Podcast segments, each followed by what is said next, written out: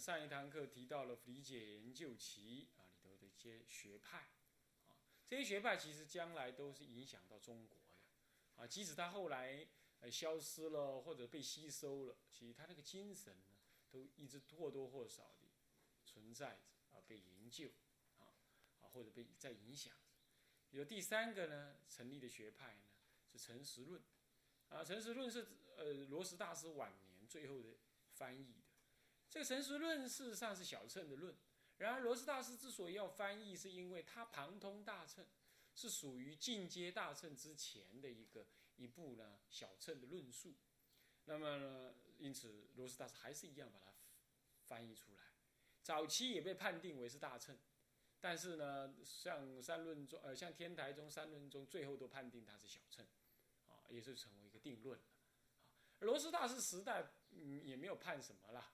啊，就是这样把它翻译下来，啊，那么早期盛行于北方，啊，在罗什大师门下有深导跟深松这两个系统在研究，是中国最早成立的一个诚实学派，这是有道理的，因为当时声闻佛法在中国传递好一阵子，啊，那么呢，其实那你说那为什么般若不成为学派呢？因为般若都是经，只是一直被理解。但是呢，诚实论它是一个一个论一一个一个论者呢，他整理了经的那些内涵道理啊，就比较怎么清晰，而且那个思想是一贯的，啊，思想是一贯的。那么因此它容易形成一个学派。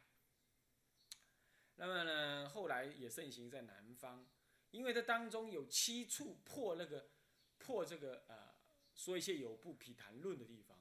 所以一度被南方的论师认定为是大乘般若系统的论，事实上它是大乘的什么？呃，还不到大乘，但是它是已经小乘的有中空中了。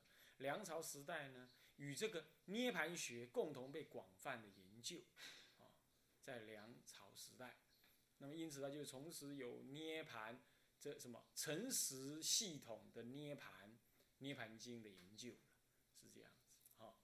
那一个是空，一个是小乘空，一个是大乘有，啊，这样思想。那么呢，宋齐两代有道猛、法宠、慧开、僧导等人之成实师啊，啊，系统的成实师，还有另外是慧渊、呃，僧渊啦、谈度啦、法度啦、僧等僧松系统的成实论。这早期是分两大系统，到了梁朝三大法师啊，嗯。刚刚有提到，上一堂课有提到，这三大法师是法云寺，啊，这个，嗯，呃，宝宝光寺的法云大师啊，开开善寺的智藏大师，还智严寺的僧敏大师，他们他们都精于诚实论啊，也研究什么涅盘宗，啊，涅盘经，这是从纯研究诚实。纯研究涅盘，到后来涅盘诚实一起研究，所以我刚刚不是说吗？我上堂课不是说吗？刚开始是个别单独的研究，单独的研究，后来他慢慢的就是把这些研究的成果整合起来，啊，那么智藏再传弟子的景上，乃是智者大师之师啊，也是真谛三藏的弟子，景上啊，那么呢，成智者大师有好几个师傅了。其中也一个是这个师傅，更讲诚实论五十余遍。这个学派从东晋末年呢，呃，一直到南北朝，中讲这两百年当中呢，这教义之风靡一时。那么承认人法二空，所以它具有旁通大乘的那种概念，以熟谛为有，真谛为空，又破次毗昙论啊。所以熟谛为有这个观念呢，这跟大乘佛法还是不同的。所以被梁代以前的论师认定为是大乘般若系统之论点。到了天台智者大师、净隐寺慧远大师、加祥吉藏大师举出，啊，他们都有举出论证，认为他还是小乘。所以最后只要被认定是小乘嘛，小一定比大还要糟糕，还要差嘛，就就就就消失下去。那么最后他沦为什么三论中的附庸？因为三论中讲大乘的空。那么他是讲小乘的空，当然是顺便提一提，就变成附庸，原因在此，啊，这样知道吧？好，所以这诚实论是这么回事你就寿终正寝了啊。所以我们中国说有两大小乘宗派，就是一个是巨舍，一个是诚实。好，我已经讲完了，知道了啊。那么呢，涅盘，涅盘因为摄入了天台，就没人再提它啊，没人把它单独提它有一个宗。但是其实它是诚实跟跟俱舍要成为一个宗，其实还是不太够格了，勉强说的了，啊，因为它还是学派而已。在地论学派，也就是实地经论，啊，实地经论这是真谛三早期是由菩提流支、哈热那摩提以及佛陀散多啊。在太极殿的北魏太极殿的共同译出的《十地经论》，这是四心菩萨解释《十地经》，《十地经》也就是捏呃《华严经》的实地实地品啊。那么呢，于六世之外另立欧赖耶识，那么这弘扬，那么这样子之后，他想显然讲心事的东西，他不是讲真常，讲心事。那讲心事的话，这个研究是所谓的唯心思想就出现了。这个时候分为北道派跟南道派。北道派是走北北边传入中原，是从象州入河南，有南北两道。所以说，沿着北边的，啊，沿着南边的，各有人在研究，各有人也在研究这个这个这个这个呃《实地经论》。北道派以道宠为首，那么呢？接受的菩提流支之说，菩提流支，菩提流支呢，呃，他认为阿赖耶识是妄事，另外有一个事是清净真如事，这立立立了一个真如心，另外有个心，啊，这样子一个概念。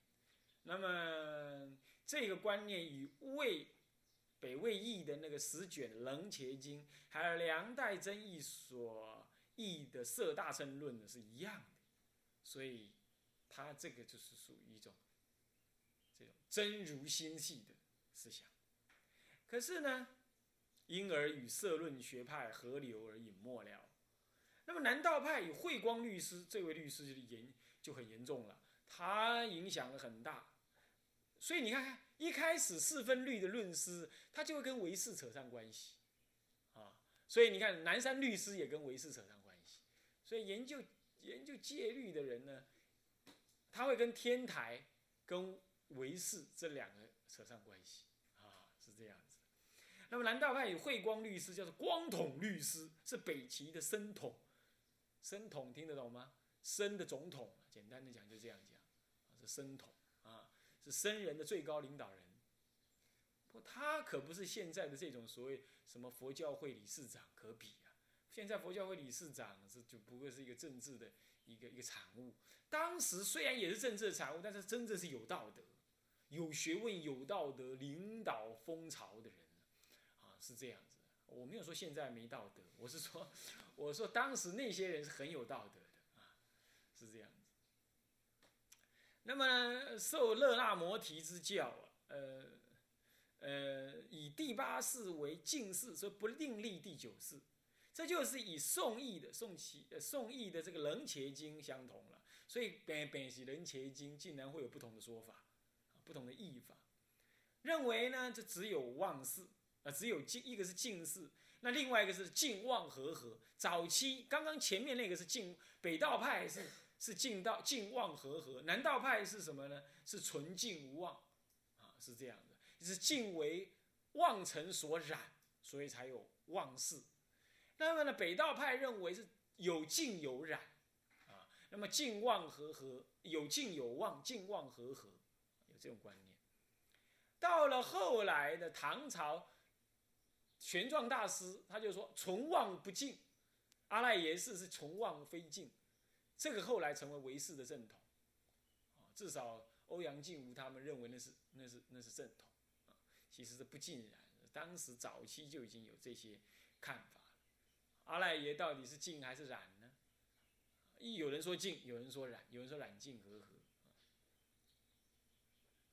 那么其中呢，这个道平门下著名的灵佑律师，呃，灵佑禅师，呃，还有智渊，呃，渊传，智，呃呃呃，这个灵灵玉也不是灵佑，灵玉传彭渊，彭渊传智正，智正传智言，这样智言就变成华严宗二祖去了。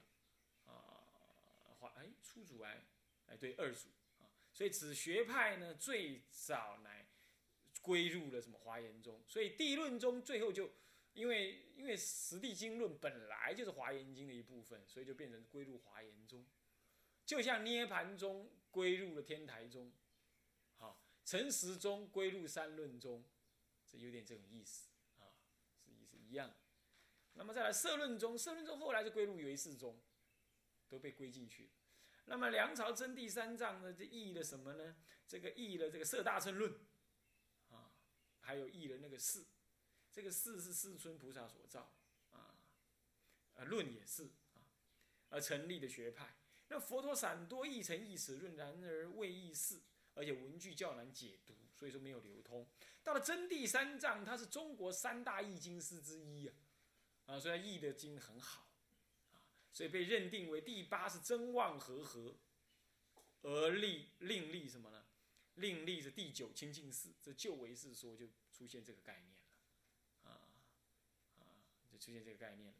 这与玄奘所传的这个新唯识，认为说第八阿赖耶识是存妄不净，转妄成净，不没有另外有个净。啊啊，唯利第八妄事，这个有不同。那本论有心境说，又本论有心境说，即三无性，加上真谛三藏本身所倾向如来藏思想，使得本派的思想在沉睡之间兴盛一时，后来被新回世家把它干掉了啊，就把他说他是不对的。那么呢，唯识自己本身呐，就就内斗的很厉害啊，在印度就有十派哇，假烂。十派一派都学不完，的学十派是这样的，所以他自己本身，因为讨文觉、讨名相的哈，就跟空性这种直截了当就不一样啊，就所以没办法。那么随尘之间，现在后来被取代了，一方面融入华严中的思想，而渐渐消失其独立的舞台，如地论学派是被华严中吸收，那么这个这个唯识学派，呃，这涅盘学派被天台中吸收一样。那么真谛三藏译出社论的时候，诚实论跟三论两大学派大兴于南方，所以社论弘扬主要在北方啊，所以他这种讲真妄合合的这种概念啊，在北方啊，最后呢也跟唯心的思想有相合啊，唯心思想有相合。再是三论学派，三论学派其实呢分前三新三论跟后三旧三论。这个学派是罗斯大师翻译的《中论》《百论》，还有《十二门论》。中百二论是龙树菩萨，十二门论是这个提婆所造。那么为主要的研究对象，再加上大智度论，就成为四论学派。教义以般若为主，彰显大乘的空义，又名为般若学派或大乘空中学派。相对于什么呢？相对于唯识叫大乘的有中学派。这个学派与诚实学派一样，成为我国最早成立的学派。罗斯大师门下十哲之一的深造研究的最早，他还是有格义思想的啊。那么其他门人亦各有解夫讲。那么深造传河西的道朗，道朗传色山的深泉。你要知道，道朗传深泉，深泉传新皇的法朗，法朗就传法朗与之前的。诸学者呢，皆为红传这个三论，只是说一脉相承而已。那么到了深泉传法深朗的时候呢，这个才专门的弘扬三论学说。那么从今而后，这个三论学叫古三论或者北地三论。那么深朗传给嘉祥，这位嘉祥是外国人，我说过是胡人。什么是胡人呢？伊朗人。你想想看，伊朗人呢，离我们好遥远了。那么伊朗人呢，这个时候他的学说融入了《法华》《涅盘》二经，还有《大智度论》呐，《地持经》《正观经》《地正观》等论，所立的那个三论二藏的判教，教义就变了。尤其是这个吉藏大师还去请天台大师讲《法华经》，天台大师他说：“哎，我年纪大了，没办法讲。”后来他还真的跑去听谁呢？听那个第二祖天台，理论上真正是二祖，那个呃，那个谁，张家大呃那个，呃那个张是吧？天台二祖啊，那个呃，什么什么？天台二祖他讲《法华经》，天台二祖讲了《法华经》之后啊，他自己也有对《法华经》的看法，他又不一样。那么呢，事实上也不被天台所接受，哈，是这样。他自己成立三论宗，大概是因为他外国人的身份吧，弘扬起三论来呢，这就非常的怎么样吸引人，而且乃至在长安城呢弘扬的很兴，所以这就变成新三论宗，啊，新三论宗啊，所以叫南地三论。后来呢，这个也没有培养出什么太多的人才啊，就隐没掉了。这个就是。所以说，这个已经形成了唐朝宗派的什么？唐朝宗派的前期的一个一个一个一个一个影像在那儿了。这就宗派的成立呀，是这一期。所以研究理解研究起的原因在此，它宗派分层啊。那么同时呢，这个禅法也流行。这个禅法分成两大支，一大支如来禅，后来被天台吸收；一大支是什么呢？一大支是呃达摩禅。一路数变呢，后来变成了什么了？变成中国中唐以后大兴的什么？这个六祖慧能祖师禅啊，这个文字呢，你就自己去看一看啊，我们就啊不要再提了啊。那么这是前面六个到禅之前的前面六个学派是研究思想，最后就归入了天台、显首跟唯识三大宗派。汇入三大宗派，那么后面的禅、律、净，它一直到唐朝呢，继续发展下去，啊，继续发展下去。禅呢，有一部分被天台吸收，那么有一部分就转成了什么呢？有另外一个系统就转成了如来，呃呃，祖师禅。那么净呢，就一脉相承，一路一直到今天。那么律呢，律呢，就是也一路速转，转到了唐朝的时候啊。这个玄奘大师的时候呢，就出现了四分律独盛，所以主要是因为光统律师的兴盛之后，使得四分律为当时的出家人所什么所看重，再加上唐朝唐太宗以政治的力量行国家剃度之法，那么剃度之后怎么认定你是出家人呢？就规定要受四分律，这并不是说道宣律师的关系或怎么样关系啊，是因为政府就规定。但是呢，政府为什么规定四分律呢？就是因为当在这之前的光统律师，光统律师专弘四分律，形成了大家很尊重他，也很跟他学习，结果也学了四分律，一脉相承到了唐朝唐太宗的时候，大家研究四分律很新，那么政府也不过是随顺你这个力量而推动，更把它官方化，所以本来就新又官方化了之后，那么。这个戒律就形成了四分律独盛，这到底对中国是幸还是不幸呢？理论上说是好的，因为这样才能够统一，对不对？才不能乱。四分律最好啊，最后还是一脉相承，啊，是啊，一脉相承。那么净土教法啊，那就太复杂了，啊，我自己好要净土，我去研究，我发现说，哦，净土教法就太太复杂了，研究就没有像禅跟净土，呃，跟律这么单纯。啊那么净土教法，首先呢，看这个八哈，这个乙巴，呃，己巴，那个于西晋时的主法护所译的《弥勒本愿经》《弥勒下生经》，还有曹魏康生凯所译的《无量寿经》，三国时，呃，吴国之谦译的《阿弥阿弥陀经》，也是无量。这个《阿弥陀经》是到《阿弥陀经》哈，还有呢，强梁耶舍，啊，呃，那个所译的什么，江梁耶舍所译的那个《观无量寿经》等等。就成立了弥陀跟弥勒这两系统的净土教的一个一个系统信仰。早期这弥勒信仰比较新，以北魏为中心而兴盛一时，主要是因为印度当时还有大肉之国西域啊都兴什么兴弥勒信仰。那么最后终究以弥陀信仰在经典上强调的比较多，也讲的比较殊胜。所以最后弥陀信仰就超越了弥勒信仰。那么弥勒信仰为什么会曾经会兴呢？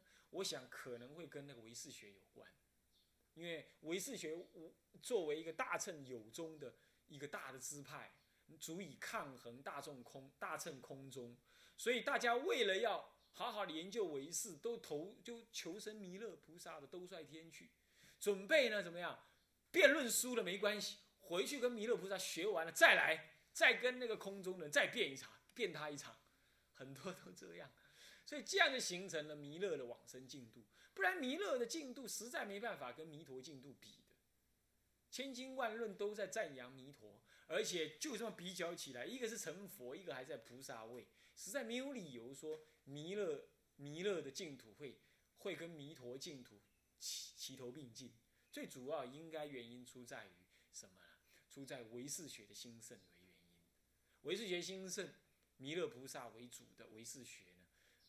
为弥勒菩萨为主的唯识学兴盛，那弥勒菩萨因此就被就被作为教主，那么就求生弥勒弥勒内院就很有原因。这个可以有例子哈，呃，那个比如说我们台北就有个弥勒内院，是吧？那我们这个弘基法师就是那里出家的。那么为什么会弥勒内院呢？他的师公啊，他的师公那个慈航菩萨。慈航菩萨就是研究唯识，你看他就把名字定为弥勒内院，你看看，弥勒内院，那他事实上他师公是是送《法华经》得成得利益的，那《法华经》跟弥勒跟唯识学实什么一直都没什么关系呀，对不对？但是呢，他因为好要唯识，他就会取名为弥勒，他就意念弥勒，那意念弥勒求生都帅，这很容易理解，但是好像，好像。好像慈航菩萨是求生弥陀净度的，是，哎，真的是求生弥勒的，我都忘记了啊。求生弥勒，你看就最明显，所以眼前的人都这样，你看看，是不是？所以说弥勒净度为什么会行，应该是跟唯识的研究决然有关系啊。好，这样就可以清楚了吧？啊，好。那么接着呢，这个，这个。这个后来弥弥陀信仰成为主流，东晋有庐山慧远大师，庐山慧远大师一出，大家一大家受他的道德影响，你说不念佛也怪。不过他那个念佛是用观想的，啊，观想弥陀，观用用用用观无量寿经去观的，所以这样子的跟后来又不同。是中国人比较含糊笼统啊，把他立为净土中的初祖。其实净土中真正的初祖，应该以今天修行的。法门来讲，他的出主应该是谁呀？应该是谁呀？应该是谭鸾。谭鸾要特别提提倡什么？提倡持名念佛。然后有了谭鸾之后，谭鸾留下那个碑，记载他是持行念佛。道卓，唐朝的道卓看到那个碑，发起了善心，所以就在四十九岁的时候呢，本来是研究。涅盘的还是研究俱舍论还是研究诚实论的人，他后来就转成了专弘弥陀净土。后来他又收了一个善导大师，就像一脉相承。所以日本人比较务实，他就说，其实善导大师其实念佛念那个佛号的那种，这个专修净土法门，真正的祖师应该是谭鸾，传道卓，道卓传什么呢？传这个这个善导，那善导要传到日本去。所以他们认为中国，他们认为他们的净土祖师在中国有三个，这蛮合理的。这历史事实真的是这样。但中国人呢，因为尊重这个这个慧远大师，那么七弄八弄八宗慧远大师没有一宗沾上边，这样不行。那就硬把这慧远大师就说是慧远出祖，庐山东林远公大师。那你要真的去照远公大师的修法去修，我看很难，啊，当然是《观无量寿经》中国人的人情重于一切的这个风格，你就可以看得出来，啊，这个好不好呢？好不好呢？很难说啊，这其实多少受到儒家的影响，不务实，啊，不务实，啊，这，我没有批评，我只是说，就就历史的事实来看，这不太合，不太合历史的事实。不过也无所谓啦，反正都值得尊重嘛，是吧？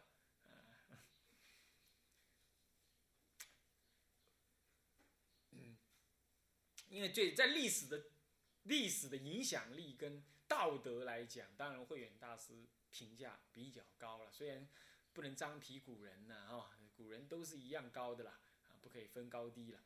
但是怎么说嘛，历史记载下来就是这样，你你怎么讲呢？不然我们就利用神通，时光隧道跑进去，再去看看当时他们到底怎么回事。好了啊，那么实际上中国人特别敬重这个道慧远大师是可以理解的啊。好，那么呢，东林结社啊，那么宋刘宋的时候还有谭弘，南齐的时候有法林，北方有慧光律师，你看看，律师也念佛求往生，所以说弄到后来啊，天台戒律。净土这三宗常常搞在一块儿，是这样子啊，一直都是这回事啊。那么呢，这个另外还有灵玉，灵玉道平之弟子，呃，是道平的弟子，也是发愿往生。玉菩萨，灵玉前面我们讲到，他也是研究什么实地论的的派下的人啊，所以说研究实地经论的人，他也念佛求往生。玉菩萨，终南山智相寺的开主，还有慧远，还有净隐寺的慧远，皆作《观无量寿经书》。会不会中国人把那个慧远跟这个庐山东林慧远给弄混了？这我就不敢说。不过两位慧远，前后两位慧远都念佛，那么都念佛，那竟然也都是用《观无量寿经》的修法啊。那么北方弘扬弥陀净土最利的就是北魏谭鸾大师。